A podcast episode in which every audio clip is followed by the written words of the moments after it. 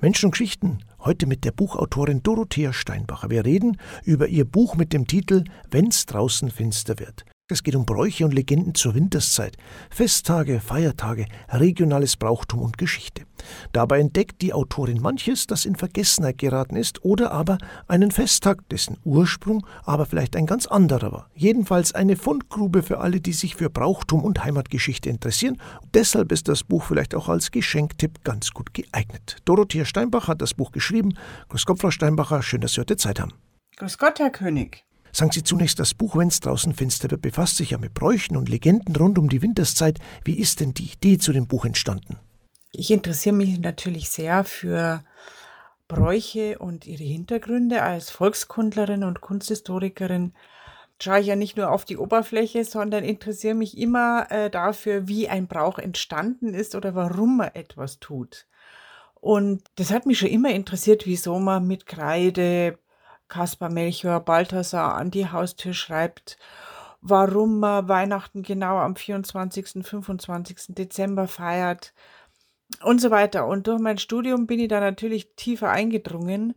Und äh, außerdem schreibe ich ja zusammen mit Judith Kumpfmüller seit 25 Jahren den altbayerischen Festtags- und Brauchtumskalender. Das heißt, seit Jahrzehnten forsche ich über Bräuche und Brauchtum und dann entstand einfach die Idee, das für die dunkle Jahreszeit, die ja so ganz voller geheimnisvoller Bräuche ist, mal genauer zu beleuchten und auch aufzuschreiben, weil ich festgestellt habe, dass viele Menschen heutzutage auch dadurch, dass man viel säkularer aufwächst, dass man also das, das nimmer für selbstverständlich ist, dass man mit den Eltern am Sonntag in die Kirche geht und dass man diese christlichen Feste alle feiert, äh, habe ich festgestellt, dass viele Leute keine Ahnung haben, was es mit dem Adventskranz auf sich hat oder mit Weihnachten oder mit dem Backen. Mei, die backen halt dann im Winter, weil das alle so machen. Und dann gibt es halt einen Adventskranz, weil es den zum Kaffee gibt oder weil den alle so machen. Aber warum man das so macht und warum die Kerzen rot sind oder nicht unbedingt rot sein müssen, das finde ich sehr spannend. Und dann habe ich mir gedacht, das schreibe ich alles einmal auf, weil ich auch festgestellt habe, dass es offenbar anderen Menschen auch so geht. Sie schreiben im Vorwort im Buch auch von Ihrer eigenen Kindheit, wie Sie die Tage teils erlebt haben. An was erinnern Sie sich denn da besonders gern? Ich bin tatsächlich in einer sehr katholischen Familie aufgewachsen, in der das Brauchtum auch noch ähm, gepflegt wurde. Das war also nicht dogmatisch. Meine Eltern waren auch nicht bigott. Aber sie haben das Brauchtum tatsächlich gelebt und an uns Kinder weitergegeben. So sehr ich oft das gehasst habe, wenn ich dann immer aufstehen musste und in die Kirche gehen musste, so sehr äh, sehe ich in der Rückschau, wie schön das war, dass man dann gemeinsam mit der Mama zum Beispiel Gürtelbocher hat. Also bei uns sagt man Gürtel zu den Plätzchen, anderswo heißen die anders.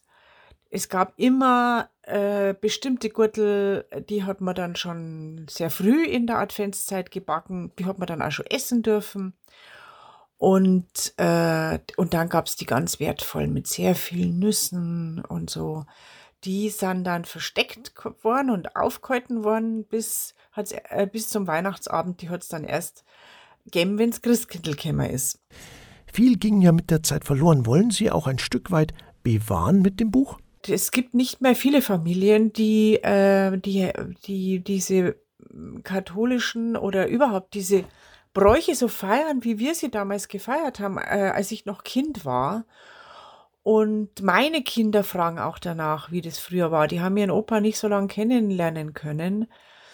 Und deshalb dachte ich einfach, ich schreibe das auf, auch für alle anderen Menschen, für die Alten, die sich vielleicht gern zurückerinnern, für die Familien, die das Brauchtum vielleicht wieder neu integrieren wollen, für ihre Kinder und den Kindern wieder eine Struktur in den Alltag geben wollen, habe ich das aufgeschrieben.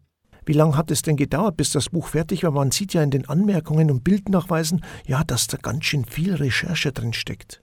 Ja, da steckt tatsächlich sehr viel Recherche drin. Man kann das gar nicht in der Zeit äh, ausdrücken. Das hat jetzt ein oder zwei Jahre gedauert, weil ich natürlich daneben auch noch was anderes gemacht habe. Aber wie gesagt, ich forsche seit Jahrzehnten, seit vielen Jahrzehnten über Brauchtum in Bayern und anderswo. Das ist mir auch wichtig. Also nicht nur in Bayern, wir sind ja hier kein äh, einsamer Planet und drumherum ist alles anders. Erstaunlicherweise werden in der ganzen Welt die Bräuche, die wir also für unsere halten, teilweise sehr ähnlich gefeiert. Äh, zumindest haben sie die gleichen Wurzeln und die Art, wie der Brauch gefeiert oder gepflegt wird, schaut ein bisschen anders aus, aber das hängt alles eng zusammen. Das heißt, es ist viel zu kurz gedacht, wenn wir immer denken, also wir in Bayern feiern ganz anders und wir sind hier allein mit unserem reichen Brauchtum. Und das war mir wichtig, das aufzuzeigen, wie man woanders feiert und wie das mit unserem Brauchtum hier äh, zusammenhängt.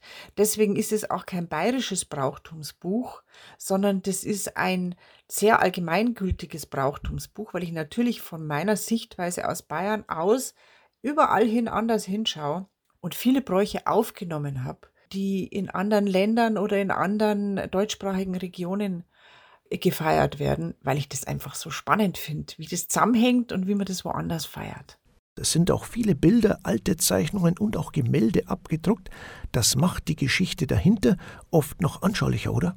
Über die Bilder kann man sich ja erst vorstellen, wie das ausgeschaut hat äh, oder wie das ausschaut, was ich in Worten beschreibe. Aber wenn man ein Bild sieht, dann weiß man genau, was gemeint ist. Und viele Bilder kennt man heutzutage ja gar nicht mehr zum Beispiel ganz weltlich oder fast weltlich das Bild des allerersten gedruckten Adventskalenders, der stammt nämlich aus München. Im Lande des Christkinds hieß der. Die Geschichte des Adventskalenders steht natürlich auch drin. Dann habe ich ja unglaublich viele Rezepte aufgenommen. Da sind dann immer die Fotos dieser, dieser Ergebnisse drin. Das sind Gürtel, sind Plätzchen, Glätzenbrot und so weiter, weil äh, jeder und jede, die backt und kocht, weiß genau, dass nicht schlecht ist, wenn man immer weiß, wie das ausschauen soll, was da rauskommt. Durch die Bilder kann man halt auch Brauchtum nachvollziehen, was man selber unter Umständen nicht kennt. Mit einem Bild ist es ganz eindeutig und wenn man es lang in Worten erklärt, dann äh, ist es oft nicht so eindeutig zu verstehen. Sie schauen auch über den bayerischen Raum hinaus, zum Beispiel erwähnen Sie den Martinszug in Düsseldorf. Ja, Sie erzählen auch die unterschiedlichsten Versionen von Bräuchen oder Festen, wie sie eben anderswo gefeiert werden. Ja, ich schaue in meinem Buch über den bayerischen Raum hinaus. Es ist nämlich kein rein bayerisches Brauchtumsbuch. Natürlich habe ich als Bayerin und als bayerische Volkskundlerin einen Blick erst einmal auf Bayern, aber ich schaue immer aus Bayern raus weil viele Bräuche sehr ähnlich in anderen deutschen oder deutschsprachigen Regionen gefeiert werden, teilweise sogar weltweit, zumindest europaweit. Und das finde ich ja das Spannende, dass wir im Prinzip nicht alle, aber sehr viele Festtage und Feiertage ja gleich haben und sehr ähnlich feiern oder auch mit anderen Bräuchen, die ich aber nicht minder spannend finde weil wir ja hier nicht auf einem einsamen Planeten sitzen in Bayern. Was ja auch interessant ist, Sie geben, ich sag mal, fast historische Backtipps mit Anleitung. Wie kam denn die Idee dazu und äh, wo kommen die Rezepte her? Ja, Backen und Kochen ist ja privat auch meine ganz große Leidenschaft. Und ich habe ja schon eingangs gesagt, dass ich mit, oder dass wir Kinder mit der Mama ganz viel gebacken haben, gerade vor Weihnachten Gürtelbauer haben und übers Jahr Kuchen gebacken haben. Also ich backe sehr gern und interessiere mich für Rezepte, Backrezepte. Und deshalb habe ich in das Buch natürlich auch Rezepte aufgenommen das, und die auch mit bestimmten Zeiten verbunden, wann man die gebacken hat oder wofür und mit wem. Es gibt ja auch, es gibt Backwaren, die früher zu bestimmten Feiertagen und Festtagen gebacken wurden. Das weiß man heute teilweise auch nicht mehr so genau. Und die habe ich auf jeden Fall aufgenommen. Ich habe Rezepte für Ausstechplätzchen, äh, Ausstechgürtel, die man mit Kindern machen kann. Da ist nicht so viel hin und die lassen sich wunderbar ausstechen und verzieren dann. Ich habe ein Glätzenbrot, das ist mein Lieblingsglätzenbrot. Das habe ich aufgenommen, das gehört ja unbedingt dazu zur Adventszeit in Bayern. Und Nikolausgebäck und Martinsgebäck weil, wie wir alle wissen, jeder Feiertag eigentlich mit Essen einhergeht. Und früher war das halt so, dass das oft bestimmte Gebildbrote, sagt man dazu, also bestimmtes Gebäck war, was für bestimmte Tage gedacht war. Und das finde ich eigentlich sehr schön. Das kann man auch mit Kindern wunderbar machen oder einfach nur für sich, dass man an St. Martin Martinsgänse backt und für Nikolaus einfach Nikoläuse. Und diese Tradition wollte ich einfach fortsetzen. Oder außerdem schmecken die Sachen ja auch gut. Daneben schauen es halt auch schön aus. Die Rezepte kommen fast alle von mir. Nur die Backwaren, für die ich keine Rezepte hatte, weil sie aus anderen Gegenden kommen, habe ich mir Spezialisten äh, ins Boot geholt, habe also die Menschen, die dort, wo das Gebäck Tradition hat, gebeten, dass sie mir ihr Rezept zur Verfügung stellen. Und das haben sie netterweise auch getan. Also es sind auch für uns Bayern fremde Rezepte drin. Das ist auch ganz spannend. Wir schauen uns in dieser Stunde noch weitere Rezepte an. Eins wollen wir gleich jetzt angehen. Vielleicht sagen Sie uns ganz kurz, um was es geht. Äh, die genauen Rezepte mit Mengenangaben und so weiter gibt es im Buch mit dem Titel Wenn es draußen finster wird. Ähm, Sie haben ein Rezept drin von den Torner Katrinchen. Wo kommen die denn her? Die Torner Katrinchen äh, sind eins meiner Rezepte, auf die ich ganz stolz bin in dem Buch denen bin ich nämlich ganz lang nachgejagt. Und zwar stammen die aus Torn. Die Stadt gibt es schon noch, die heißt Torun, liegt heute in Polen und früher war das Torn in Preußen. Nach dem Zweiten Weltkrieg ist es polnisch geworden. Und dieses Torun war eine Hansestadt. Ähm, das heißt, da sind, da haben Schiffe angelegt aus fremden Ländern, da waren Kaufleute, sprich, die haben schon sehr früh vor vielen hundert Jahren Zugang zu ähm, äh, exotischen Gewürzen gehabt. Und deshalb hat sich da schon im 14. Jahrhundert äh, das Lebküchnerhandwerk etabliert in Thorn. Es gibt heute auch noch ein Lebkuchenmuseum und es ist die polnische Lebkuchenhauptstadt. Also bis heute hat sich diese Tradition in Thorn, dem heutigen Torun, gehalten. Hm, und wie kommt es jetzt zu dem Namen Torner Katrinchen? Diese Torner Katrinchen heißen deshalb Katrinchen, weil es in Torn ein Nonnenkloster gab und diese Nonnen haben tatsächlich um 1557 herum, das weiß man relativ genau, die Torner Katrinchen erfunden. Die haben sie nämlich am Katharinentag, am 25. November schon gebacken. Das war ja eine Art Lebkuchen und die haben wir zeitlang gebraucht, bis sie durchgezogen waren. Der Teig musste eine ganze Weile ruhen und so weiter. Deshalb heißen die Torner Katrinchen bis heute. Und diese Tradition ähm, hat sich natürlich in Deutschland auch gehalten mit vielen Menschen, die aus Preußen gekommen sind und nach dem Zweiten Weltkrieg und dann sich in Deutschland niedergelassen haben, also in der Bundesrepublik Deutschland niedergelassen haben. Und da habe ich eine alte Dame ausfindig gemacht, die jedes Jahr äh, Torner Katrinchen backt für einen großen Weihnachtsbasar. Also hunderte von solchen Plätzchen backt sie. Und auf die bin ich aufmerksam geworden. Und dann habe ich sie angeschrieben und habe sie gebeten, ob sie mir ihr Rezept schicken würde. Das hat sie dann auch netterweise gemacht. Und dann äh, bin ich über eine zweite Schwierigkeit noch gestolpert. Die haben nämlich eine bestimmte Form, die werden ausgestochen mit einer bestimmten Form. Die haben so drei Wölbungen auf jeder Seite. Also ein Rechteck, was aber keine geraden Linien hat, sondern drei Rundungen rechts und drei Rundungen links. Und da gibt es Ausstechförmchen dafür. Und dieses Ausstechförmchen, das gab es hier nirgends zu kaufen. Das gab es auch im Internet nirgends zu bestellen. Ich habe dieses Ausstechförmchen nicht gefunden.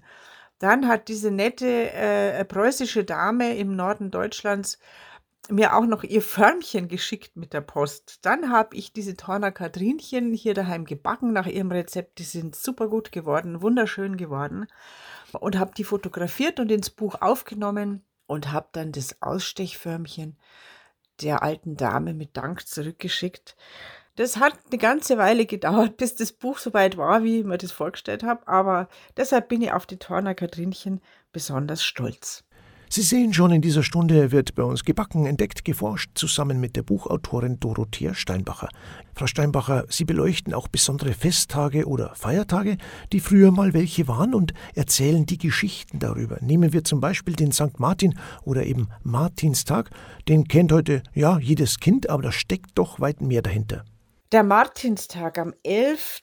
November ist uns ja heute nicht mehr so wahnsinnig im Gedächtnis, außer man geht vielleicht gerade zufällig in ein Wirtshaus und da gibt es eine Martinsgans, dann erinnert man sich, ja, 11.11. 11. ist ja St. Martin. Und warum isst man genau am 11.11. .11. eine Martinsgans? Das habe ich mich dann auch gefragt. Und zwar kommt es daher, im ganz frühen Christentum wurde vor dem Weihnachtsfest schon eine Fastenzeit festgelegt. In der Ostkirche hat damals der 6. Januar als Tag als Fest der Taufe Christi gegolten, der Epiphaniastag. Und äh, diese winterliche Fastenzeit hat sich auch in der Westkirche damals auf den Epiphaniastag, auf Epiphanie am 6. Januar bezogen. Und die Fastenzeit hat man auf 40 Tage festgelegt. Die Zahl 40 ist ja ganz wichtig. 40 Tage war Jesus in der Wüste und so weiter. Ausgenommen waren die Samstage und Sonntage. Und wenn man dann von Epiphanie 40 Tage ohne Samstag und Sonntag zurückzählt, dann kommt man auf den 11. November. So, und am Tag nach dem 11. November hat also diese, im frühen Christentum, die Fastenzeit begonnen. Das heißt, am Abend des 11. November, am Vorabend dieser Fastenzeit, hat man sich nochmal richtig den Bauch vollgeschlagen und hat gefeiert. Und es war halt mehr oder weniger zufällig der äh, Namenstag des heiligen Martin. Das war also wie der Faschingsdienstag heutzutage, wo man nochmal richtig feiert und trinkt und isst, bevor am Aschermittwoch die österliche Fastenzeit beginnt. Oder zum Beispiel die heilige Katharina am 25.11. Den Tag kennt man heute eigentlich, ja, würde ich jetzt sagen, gar nicht mehr zwingend. Und interessant ist ja in diesem Zusammenhang, der November galt früher als Hochzeitsmonat, wobei es zunächst auch mit dem christlichen Fasten zusammenhing. Später dann hat man die Fastenzeit verlegt wir feiern heute noch am 25. Dezember die Geburt Christi. Man hat die Fastenzeit verkürzt auf vier Wochen. Und zwar vier Wochen, in denen auch die Samstage und Sonntage äh, dabei waren. Und so kam man auf den 25.11., also genau vier Wochen vor der Christusgeburt, als Beginn der Fastenzeit. Das heißt, der Katharinentag am 25. November war der letzte Tag, bevor dann die adventliche Fastenzeit begann. Und deshalb hat man bis Kathrein gefeiert und gegessen, ganz normal und getanzt. Und deshalb hieß es dann, Kathrein stellt den Tanz ein. Weil nämlich nach Katharina, nach dem 25. November, das adventliche Tanzverbot galt das war eine stille Zeit, in der keine öffentlichen Feiern stattfinden sollten. Deshalb hat man früher auch sehr gern im November, so Ende Oktober, im ganzen November bis zum Karl-Heinz-Tag geheiratet. So wie wir heute alle denken, Mai, der Wonnemonat, das ist der althergebrachte Hochzeitsmonat. Das war früher überhaupt nicht so. Da hatte man im Mai keine Zeit zum Heiraten. Da hat man bevorzugt, wenn man es planen konnte. Natürlich wurde auch im Mai geheiratet, wenn es unbedingt sein hat müssen, weil die Frau schwanger war zum Beispiel. Aber eine geplante große Hochzeit, die hat im späten Herbst stattgefunden. Da waren die Kammern voll, die Scheunen voll, die Feldarbeit war erledigt es war ausgedroschen, die Tiere waren fett, man hatte genügend Schlachttiere, um ein Hochzeitsmahl auszurichten. Und deshalb hat man früher sehr gern im November geheiratet bis zum 25. November. Aber gefeiert wurde im November eben dann nur bis zum 25. November, dann gab's Tanzverbot. Katharin stellt den Tanz ein. Das hat bis ins 20. Jahrhundert hinein gegolten hat dann immer mehr gebröckelt. Also je säkularer die Gesellschaft wurde, desto weniger Menschen haben sich daran gehalten, dass man quasi vier Wochen lang überhaupt nicht öffentlich feiern durfte und überhaupt nicht öffentlich tanzen durfte. Aber in gottesfürchtigen Zeiten früher war es halt doch so, dass man es einfach nicht gemacht hat. Und heutzutage ist es immer noch so, dass in der Volkstanzszene oder in, in der äh, bei den Menschen, die das Brauchtum achten und sich da noch dran erinnern, da gibt es halt dann keine öffentlichen Tanz- und Musikveranstaltungen. Privat ist es ja ganz was anderes. Äh, da kann man trotzdem noch feiern. Heutzutage gibt es nur noch ganz wenige stille Tage mit Tanzverbot. die zunehmend auch angezweifelt ähm, werden und wo zunehmend versucht wird, diese Tage mit Tanzverbot komplett aufzuheben, weil die Gesellschaft einfach eine andere ist und weil man ja auch Staat und Religion voneinander trennen sollte. Diese Frage steht heute im Raum. Es gibt sowieso nur noch wenige Tage mit Tanzverbot. Das ist der Karfreitag, der Aschermittwoch. Aber selbst an diesen Tagen äh, wird gefordert, dass man das öffentliche Lustbarkeiten, hat man früher gesagt, stattfinden dürfen. Schauen wir uns noch einen Feiertag an. Silvester ist ja ein Festtag und der hat einen christlichen Hintergrund. Das hängt mit einem Papst zusammen, der damals allerdings ja noch gar nicht Papst genannt wurde. Silvester der Erste war nämlich Papst, aber der hieß noch gar nicht Papst, weil im frühen Christentum man den obersten Vorsteher, sage ich jetzt mal, der Kirche der christlichen Kirche nicht Papst nannte, sondern das war der Bischof von Rom. Und Silvester I. war im Jahr 314 Bischof von Rom in einer Zeit, in der Kaiser Konstantin im Amt war, der ja das Recht auf freie Religionsausübung eingeführt hat. Also der Bischof von Rom der hat also keine sehr auffällige Zeit des Wirkens gehabt, da hat es keine Wunder und nichts gegeben. Und deshalb hat man im Lauf der Jahrhunderte ihm dann einige wichtige Taten angedichtet. Zum Beispiel soll er den Kaiser Konstantin getauft haben, er soll ihn äh, geheilt haben. Silvester ist dann am 31. Dezember gestorben im Jahr 335. Und so ist der letzte Tag unseres Jahres mit dem Namenstag Silvester belegt und so hat auch der letzte Tag unseres Jahres den Namen Silvester bekommen und die Silvesternacht und der Silvestermorgen und so weiter. Frau Steinbacher, einen Feiertag habe ich noch entdeckt und einen schönen Brauch dazu, den man bei uns gar nicht mehr so kennt, würde ich sagen, den Bohnenkönig am Dreikönigstag. Was hat es denn damit auf sich? Ja, der Bohnenkönig, das ist ein Brauch, den ich ganz spannend finde. Den hat es auch bei uns, sprich im Süden Deutschlands, früher gegeben. Aber äh, besonders wichtig war der schon immer im westlichen Mitteleuropa, sagen wir mal. Frankreich, Belgien, Luxemburg, England. Und so kam er dann auch, äh, schwappte er über den Rhein sozusagen nach Deutschland herüber ist aber bei uns komplett in Vergessenheit geraten. Der Bohnenkönig, ganz kurz gefasst, bedeutet, dass man am Heiligdreikönigstag, am 6. Januar, wird ein Kuchen gebacken und in den Kuchen wird eine Bohne eingebacken. Und eine einzige. Und dann setzt sich die Familie äh, zusammen und jeder kriegt ein Stück Kuchen und wer die Bohne in seinem Stück hat, ist der Bohnenkönig für einen Tag. Und das hat dann früher dazu geführt, dass sich der Bohnenkönig auch eine Bohnenkönigin wählen durfte und dass er so einen Bohnenkönigsstaat aufgebaut hat und alle mussten nach, und der durfte regieren, also alle mussten das tun, den ganzen Tag lang, was der Bohnenkönig sagt. Und dieser Brauch wird zurückgeführt von den Forschern auf alte, antike römische Bräuche. Das habe ich alles recherchiert und aufgeschrieben.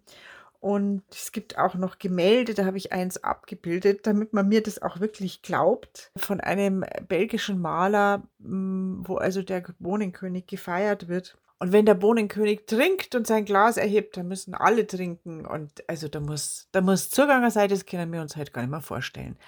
Interessant finde ich, dass es diese, diese, äh, dieses Fest des Bohnenkönigs in einer etwas anderen Form zum Beispiel in Frankreich gibt, da ist es sehr verbreitet, dass man am Dreikönigstag die Galette des Rois isst. Die Galette des Rois, also die, äh, der Kuchen der Könige, das ist ein flacher Kuchen, im Prinzip Blätterteig mit so einer Marzipan-Mandelfüllung. Und diese Galette Rois wird in den Familien verspeist und in der Firma und auf der Arbeit und unter Freunden. Alle treffen sich am 6. Januar und da gibt es eine Galette Rohr, die kann man überall kaufen, die kann man auch selber machen. Und in der Galette war früher auch eine Bohne drin. Und inzwischen sind da so, äh, wenn man es kauft, so kleine Figürchen, manchmal so Porzellanfigürchen eingebacken, also winzige, die mittlerweile auch gesammelt werden, diese äh, Porzellanteilchen. Und da ist es genauso, die wird in so viele Stücke geschnitten, wie Personen am Tisch sitzen. Jeder kriegt ein Stück Und wer dieses eine Porzellanfigürchen findet, das in dem Kuchen versteckt war, der ist dann der König und da gibt's eine, wird eine Krone mitgeliefert, natürlich aus Papier. Und die setzt man sich auf und das ist dann der Bohnenkönig und alle müssen tun, was er anschafft. Und auch in der Schweiz gibt es diesen Brauch des Dreikönigskuchens. Interessanterweise ist der zwischendurch in der Schweiz ja auch in Vergessenheit geraten, dieser Brauch. Und erst Mitte des 20. Jahrhunderts, in den 1950er Jahren umeinander, ist der äh, in der Schweiz wieder eingeführt worden von jemandem, der danach geforscht hat und herausgefunden hat, dass es früher diesen Brauch des Dreikönigskuchens mit dem Bohnenkönig war. Und in der Schweiz ist der mittlerweile unglaublich weit verbreitet. Und in der Schweiz hat man natürlich früher auch eine Bohne eingebacken und inzwischen sind es so meist so kleine, leider Plastikfigürchen. Aber man kann den Kuchen ja auch selber backen und eine Bohne oder eine Mandel einbacken. Einfach spannend, was da alles drin steckt in Ihrem Buch. Jetzt kommen wir zu Brauchtum und Gebasteltes, würde ich sagen. Da finden sich auch viele Beispiele im Buch. Das oder eben der Paradeisel ist der bayerische Vorläufer des Adventskranzes. Das Paradeisel. Das heißt es deswegen, weil es ja von das Paradies kommt. Das Paradeisel ist auf Bayerisch ein kleines Paradies. Äh, ich habe es auch abgebildet im Buch. Es ist eigentlich der bayerische Vorläufer des Adventskranzes. Das hat man nämlich gebastelt aus äh, vier Äpfeln. Und diese vier Äpfel hat man zu einer Pyramide gesteckt. Also drei erst einmal in einem Dreieck mit so Steckerl zusammengesteckt. Und dann nochmal drei Stecken die jeweils in der Pyramide nach oben führen und oben gekrönt von einem vierten Apfel. In jedem Apfel steckt eine Kerze, also hat man wieder vier Kerzen wie am Adventskranz. Und das Paradeisel kann man dann noch mit grünen Zweigen verzieren. Aber es erinnert an das Paradies durch die Äpfel.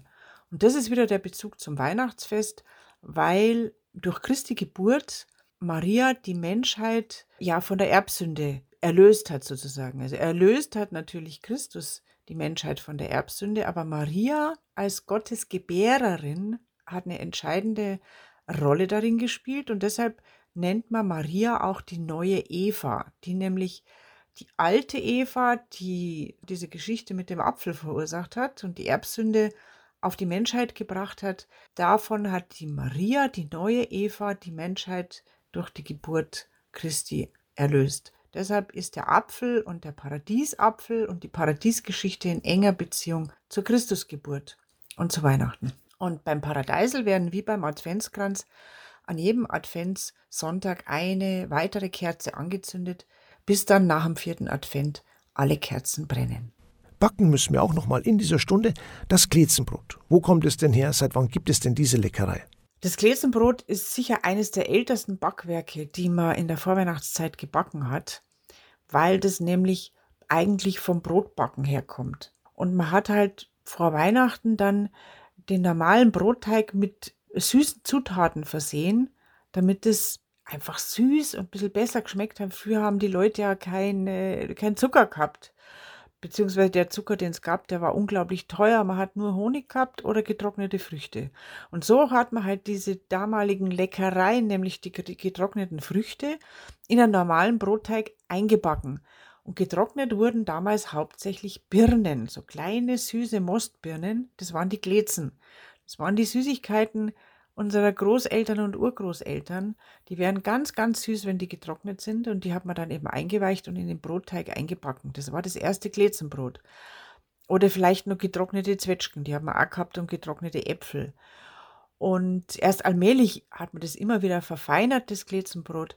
Hm, jetzt werden auch natürlich heutzutage importierte Spezereien eingebacken, es sind die Gewürze dazu gekommen, es sind Rosinen und Sultaninen und Zitronat und Orangat und so weiter dazugekommen. Das heutige Glätzenbrot schmeckt ganz fein. Das ist nicht nur ein Brot mit ein paar Glätzenstückerl. Und mein liebstes Glätzenbrotrezept habe ich auch ins Buch hineingeschrieben.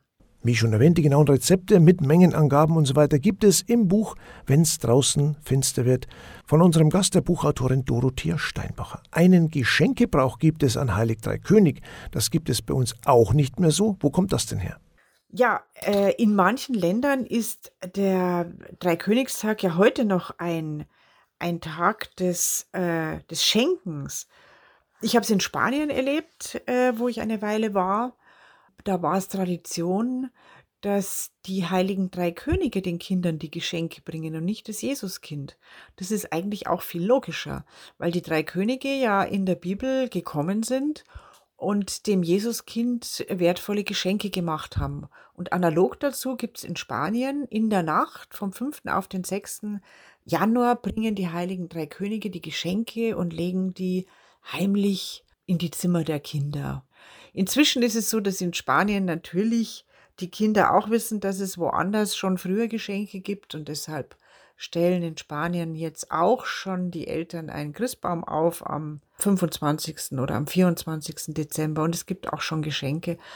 Aber die eigentliche Tradition, die ich vor ein paar Jahrzehnten in Spanien noch erlebt habe, ist, dass es die Geschenke erst in der Nacht auf den Dreikönigstag gibt. Und auch in Italien kennt man das noch, dass äh, in dieser Nacht die Hexe Befana kommt. Befana, der Name der Hexe, kommt ja von Epiphanie. Also die Befana ist die Hexe, die in der Nacht auf den Dreikönigstag kommt. Und von der heißt es, äh, dass sie die guten Kinder belohnt und die bösen Kinder bestraft. Also so ähnlich wie unsere Nikolaus-Legende. Und die bringt den Kindern auch Süßigkeiten. Die Kinder, die brav waren, bekommen was Süßes. Und früher war es so, die Kinder, die unartig waren, bekommen schwarze Kohlen. Und heute ist es so, dass man äh, Süßigkeiten kaufen kann, die schwarz eingefärbt sind. Die bekommen dann die unartigen Kinder. Das Buch endet dann mit Maria Lichtmes, da endet die dunkle Zeit. Ja, da endet zwar jetzt nicht das Kirchenjahr, aber gefühlt endet an Maria Lichtmess die dunkle Zeit.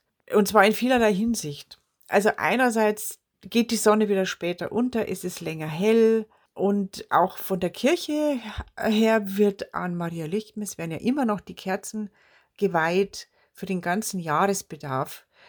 Es gibt Lichterprozessionen oder gab es früher sehr verbreitet an Maria Lichtmess. Also da feiert man die Wiederkehr des Lichts, obwohl es ja eigentlich noch ein dunkler Tag ist. Aber auch in der Bibel gibt es eine Stelle oder mehrere Stellen sogar, die darauf hinweisen, warum da Maria Lichtmess gefeiert wird. Eigentlich heißt der Tag heute Darstellung des Herrn. Ganz früher hieß er auch noch Maria Reinigung. Das sind alles Namen für diesen 2. Februar. Die Maria musste nämlich in den Tempel gehen äh, zur Reinigung nach der Geburt. Und Darstellung des Herrn heißt es deshalb, weil Christus da im Tempel äh, vorgestellt wurde quasi, weil Christus ja der erstgeborene Sohn ähm, als Eigentum des Tempels galt sozusagen. Und der musste ausgelöst werden. Und deshalb hat man auch ein Opfer mitgebracht. Das sind die zwei Täubchen, mit denen der Josef in den Darstellungen da immer am Rand steht. Und Christus wird da im Tempel empfangen von dem blinden alten Simeon, der dann, obwohl er nichts sieht, weil er blind war, ausruft, ich habe das Licht der Welt gesehen. Deshalb auch diese Lichterbräuche an Maria Lichtmess. Wir sind fast am Ende angelangt. Auf was freuen Sie sich denn am meisten in der kommenden dunklen Zeit? Also ich muss sagen, ich freue mich ganz konkret sehr aufs Gürtelbocher. Inzwischen sind natürlich die Kinder aus dem Haus und ich backe selber nicht mehr mit meiner Mama.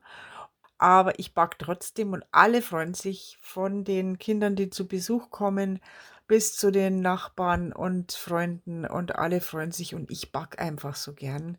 Und im Sommer backt man ja keine Gürtel mit Zimt und Kardamom. Also diese Düfte, die gehören auch zur Adventszeit, auf die freue ich mich auch.